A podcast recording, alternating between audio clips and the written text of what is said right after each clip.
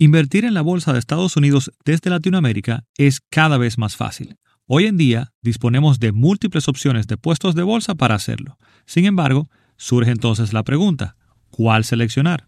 En este episodio te presento 7 consideraciones a tener en cuenta. Acompáñame. Hola, yo soy Ramón Lidanzo y esto es Yo Puedo Invertir Podcast, donde te llevo información para alcanzar tus metas financieras a través de la inversión y buen manejo de tus finanzas. Bien, pues sí, al día de hoy, como decía en el intro, es bastante fácil desde Latinoamérica invertir en Estados Unidos y eh, para esto vamos a requerir abrir una cuenta de inversión, una cuenta en un puesto de bolsa o en un broker.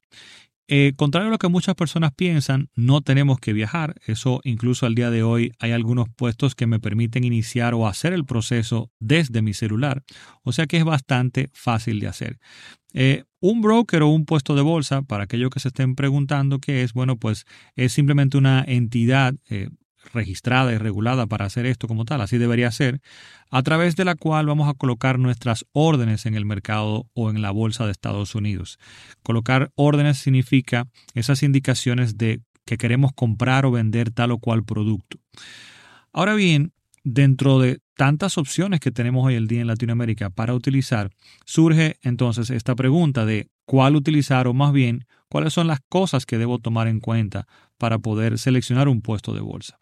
Y debemos recordar que esto es parte de nuestra responsabilidad hacer esa debida diligencia se llama, ¿no? De eh, hacer esa investigación de que es una, entidad eh, pues eh, no fraudulenta, que es seria, que está registrada, pero también verificar algunas otras cosas para poder determinar que pues nos va a servir para nuestros propósitos como tal. Y regularmente cuando yo veo que las personas cuando van a seleccionar un puesto de bolsa, básicamente lo único que verifican o lo que le parece más importante es cuánto cuesta, o sea, cuáles son las comisiones de mantenimiento de cuentas, si las hay, y cuáles son los costos de transacciones, eh, o sea, las operaciones de compra y venta que voy a realizar. Y pareciera como que mientras más barato y, más cómodo sea esto, pues, pues listo, esa, ese va a ser el criterio. Sin embargo, no hay varios otros factores que yo considero también eh, importantes y varios de ellos los considero más importantes que esto.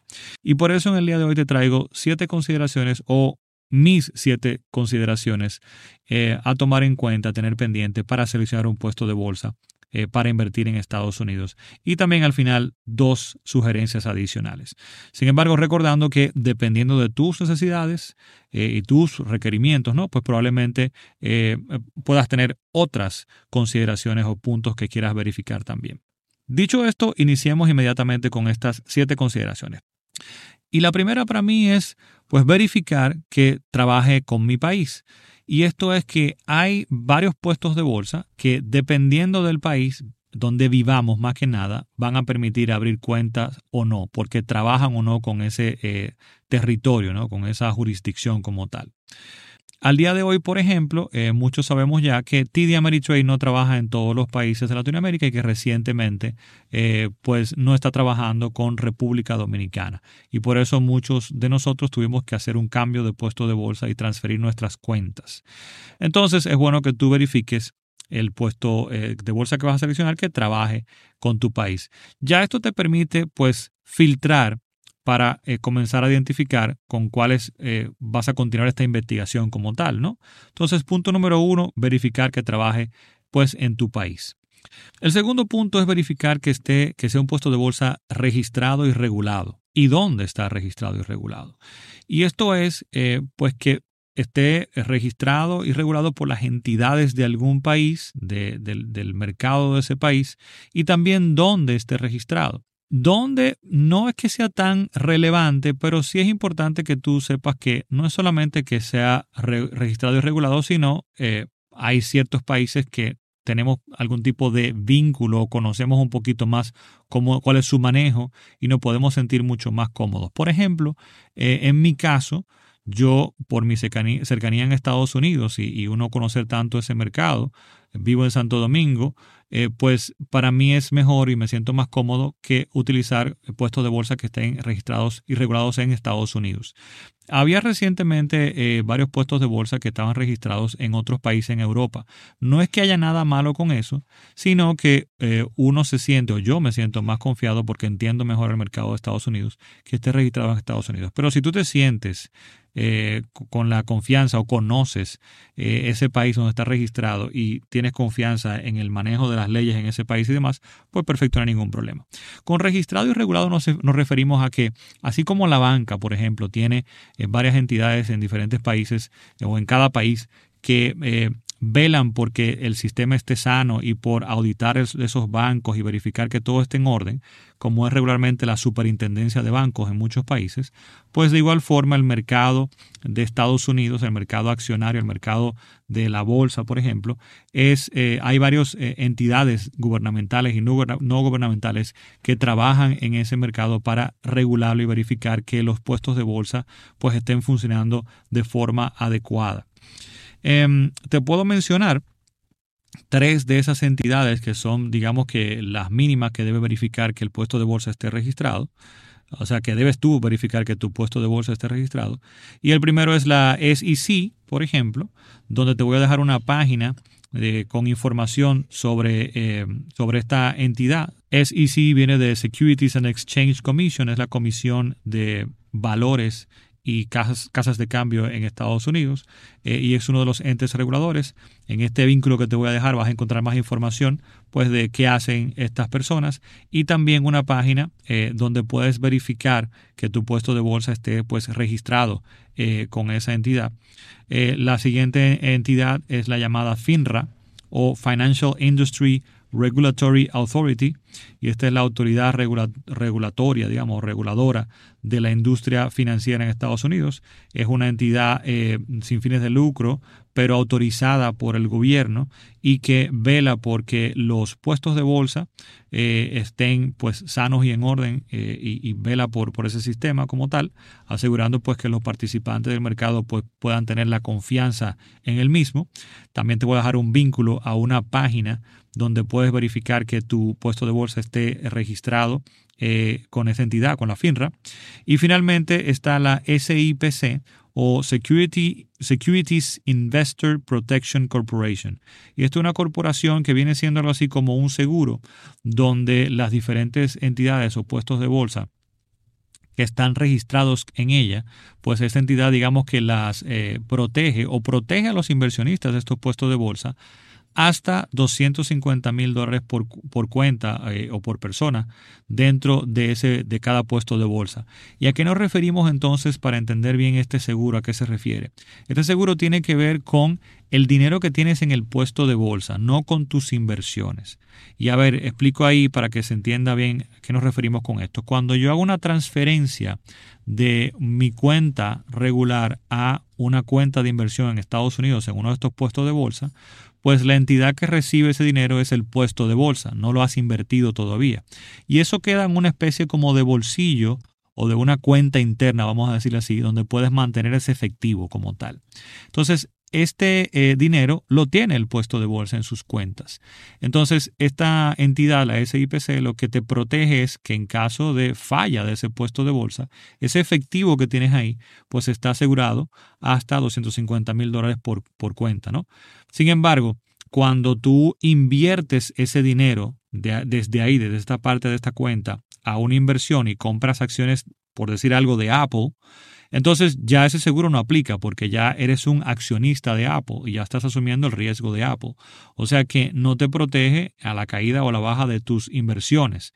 Te protege eh, frente a la caída o un problema dentro del puesto de bolsa y el efectivo que tenías en el puesto de bolsa, no de tus inversiones. Tus inversiones no están en el puesto de bolsa. Tus inversiones las haces a través del puesto de bolsa. E incluso Muchos de nosotros que tuvimos que hacer una transferencia de una cuenta eh, como TD Ameritrade de nuestras inversiones, es tan sencillo como que tus inversiones son tuyas. Las acciones que compraste en Apple o cualquier otra acción de, o producto o cualquier otra entidad, eh, pues son tuyas y las puedes transferir desde un puesto de bolsa a otro y no pasa nada. Bien, este, esta SIPC lo que te protege es de nuevo, al efectivo que tiene que tienes en tu cuenta en el puesto de bolsa que no has utilizado. Bien, también te voy a dejar un enlace a la página de verificación de los miembros o la lista de miembros de la SIPC para que puedas validar también que tu puesto de bolsa esté ahí dentro. Entonces, ese es el punto número dos, eh, bastante amplio, pero bueno, ahí lo tenemos. Y son estas tres entidades y, y cómo tú verificar que esté registrado y validado o regulado por estas entidades tu puesto de bolsa en Estados Unidos. Vamos entonces con el punto número tres y para mí es el servicio al cliente. Eh, para mí esto es muy importante eh, porque yo considero que si estamos hablando de dinero, estamos hablando de nuestro dinero, nuestras inversiones, que aunque sean para largo plazo, que no es dinero que requiero inmediatamente, si yo tengo algún inconveniente con una transacción, si yo tengo algún inconveniente, una pregunta o, lo que sea eh, para acceder a mi dinero, a mi cuenta, lo que sea, debo tener un buen servicio y un buen contacto con ese servicio. Entonces, para mí lo primero es saber cuáles son las vías de contacto que tengo con ese puesto de bolsa, eh, si tengo chat, si tengo correo electrónico o tengo también un número de teléfono. También me gusta ver la calidad de ese servicio y la calidad me refiero a nivel de qué tan fácil es comunicarme, qué tan rápido es comunicarme, pero también qué tan diligentes y eh, están en tanta capacidad de apoyarme y de resolver problemas ese servicio al cliente, qué tan buen, eh, digamos, qué tiempo de respuesta tiene, ¿no? tercero, en ese mismo nivel, eh, aunque uno hable inglés, por ejemplo, a mí me gusta también trabajar con puestos de bolsa, para mí es ideal, que tengan algún tipo de servicio o departamento o servicio de atención al cliente internacional que conozcan un poquito más de las cuentas que estamos fuera de Estados Unidos, porque el, requerimiento de información y todo no es exactamente el mismo. Y a veces los equipos de servicio al cliente interno de Estados Unidos no conocen estos detalles de cuentas internacionales, entonces es un poquito engorroso. O sea que me gusta saber que hay un servicio o un departamento o alguna forma de apoyo al cliente internacional. Y dentro de eso, si tienen un equipo que habla español, pues mejor aún. Entiendo que en mi caso me siento más cómodo, aunque hablo o, hables inglés, o sea, si trabajamos con un, con un equipo en español que entiende pues el mercado latino, pues para mí es mejor todavía. Ya cumplido con esa tercer, eh, tercera consideración, ahora para mí la cuarta serían las comisiones y costos. Y esto es verificar, ok, ya he hecho estos tres checks el 1, 2 y 3 de estas consideraciones. Ahora voy con el cuarto de estas opciones que me quedan dentro de mis filtros. ¿Cuál es el costo de mantenimiento de la cuenta? Si es que lo hay. Y esto es que hay en ocasiones que un puesto de bolsa te puede cobrar por simplemente tener la cuenta abierta o hay ciertas como en cuentas de banco que muchas veces te dicen que tienes que tener un mínimo de inversión para que no pagues comisión regularmente de mantenimiento de cuenta, pues ahí sí investigo ese tipo de, comisiones y también cuál podría ser la comisión, qué tanto voy a pagar por compra y venta de eh, producto, por transacciones. Esto al día de hoy, casi todos los puestos de bolsa están en una competencia donde eh, no se tienen comisiones o las comisiones son muy, muy bajas. Estamos hablando de en la mayoría de los casos, pues eh, un dólar por transacción en promedio es lo que se está estilando al día de hoy. Ya entonces en el paso número 5 o el punto número 5 es el acceso a la bolsa y los productos. Es decir, a qué cantidad de productos yo puedo acceder y comprar a través de este puesto de bolsa. Puedo comprar acciones, puedo comprar bonos y más que nada aquí va a depender de qué tú requieres, porque quizás tú solamente requieres comprar acciones y no tienes que eh, tener la capacidad de comprar bonos. Y me refiero a bonos no a fondos de inversión o ETFs de bonos, sino a bonos directamente del gobierno de un país y demás, eh, o fondos mutuos o, monedas eh, de otros países o forex o criptomonedas. Ahí va a depender de qué yo necesito. Y dentro de eso que necesite, verificar si, por ejemplo, si lo que requiero son ETFs, fondos de inversión indexados a través de ETFs, saber que cuento con un listado pues apropiado de los productos o los ETFs específicos que voy a requerir. Esa es otra validación que hacemos también ahí como punto número 5. Esto no es tan tan relevante ya porque prácticamente todos los puestos de bolsa tienen un gran listado de opciones y dentro de esas opciones pues seguro que vas a encontrar alguna que te sirva para los planes que estás utilizando. Pero es bueno hacer ese check. Número 6 eh, es las plataformas o la plataforma en general, cuáles son las opciones que tengo para eh, transaccionar, cuáles son las herramientas que me provee ese puesto de bolsa. Regularmente, siempre básicamente tenemos al menos dos y es una página web, completamente un site o web base, una página eh, interactiva web donde yo puedo pues eh, poner mis transacciones y ver cierta información también de los productos y una aplicación en el celular. Es bueno verificar, por ejemplo, qué tan cómodo me siento con esas aplicaciones, con esas herramientas, qué tan fáciles de utilizar, qué tanta sencillez o complejidad voy a requerir.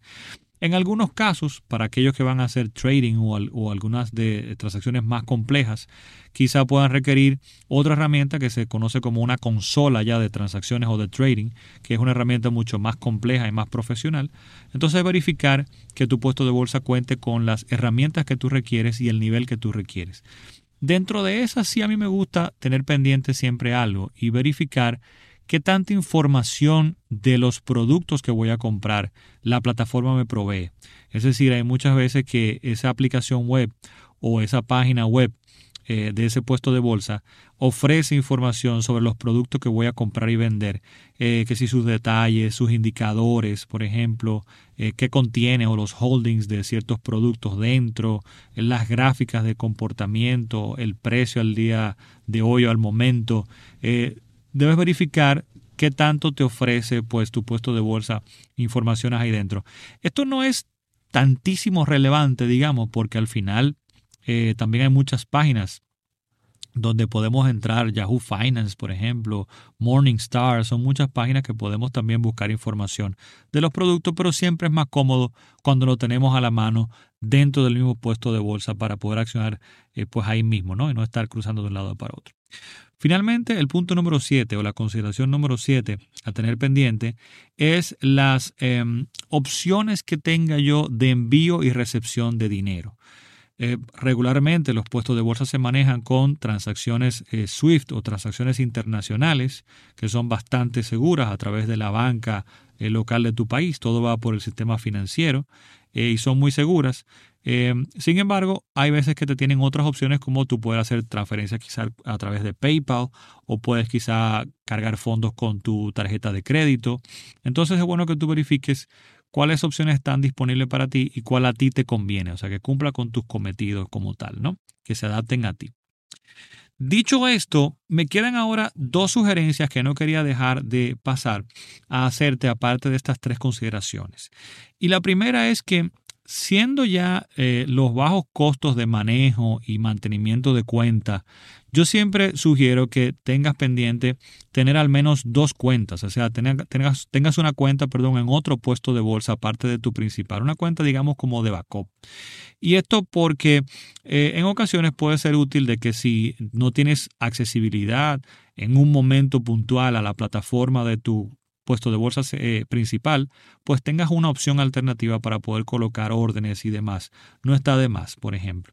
También si de repente presentas algún inconveniente, como esto que pasó con lo que teníamos cuenta en TD Ameritrade, donde se nos informó que ya no iba a trabajar con nuestro país, con República Dominicana, y que teníamos un tiempo para cerrar nuestra cuenta o transferirla, bueno, pues entonces es mucho más fácil transferir tu cuenta si tienes otra ya abierta. Si no la tienes abierta, pues vas a tener, no pasa nada, vas a tener que abrirla en otro puesto de bolsa y transferir y todo, y siempre te dan tiempo suficiente para eso.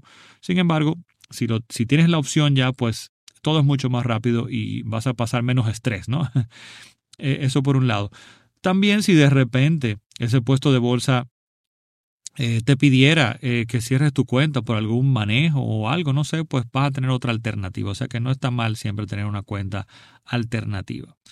Por otro lado, otra sugerencia es que mm, veo muchas personas abriendo cuentas en puestos de bolsa pequeños o aplicaciones que ni siquiera son puestos de bolsa, sino que la aplicación es, digamos que el front-end, la parte visual adelante, pero detrás trabajan con otro puesto de bolsa de otro nombre. No es que haya nada malo con esto per se.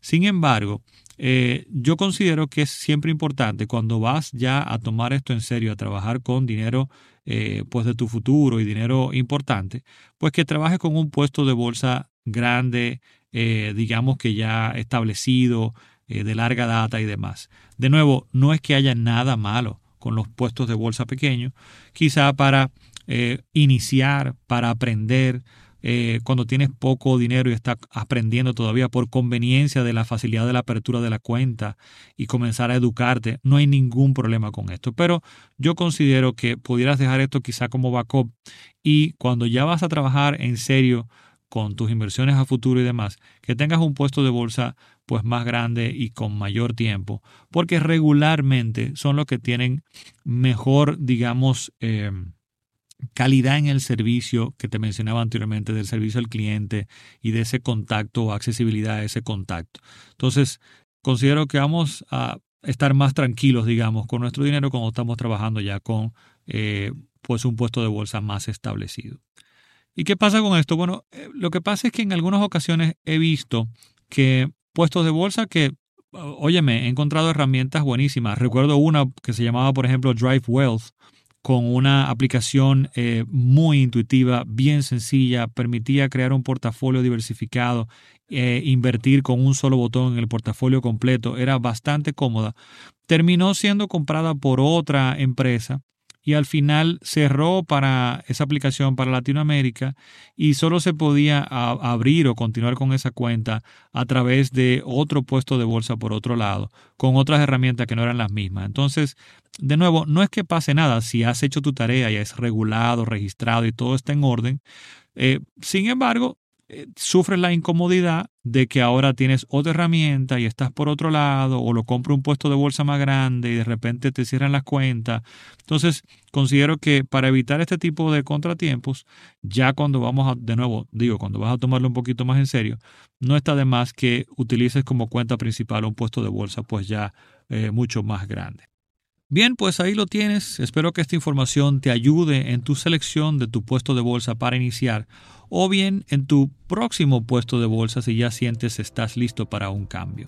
Solo me queda recordarte que puedes suscribirte y escuchar nuestro podcast en todas las plataformas de podcast como Yo Puedo Invertir Podcast, así como visitar nuestra página yopuedoinvertir.com y perfiles en Instagram y en Facebook como Yo Puedo Invertir para más información sobre inversión y finanzas.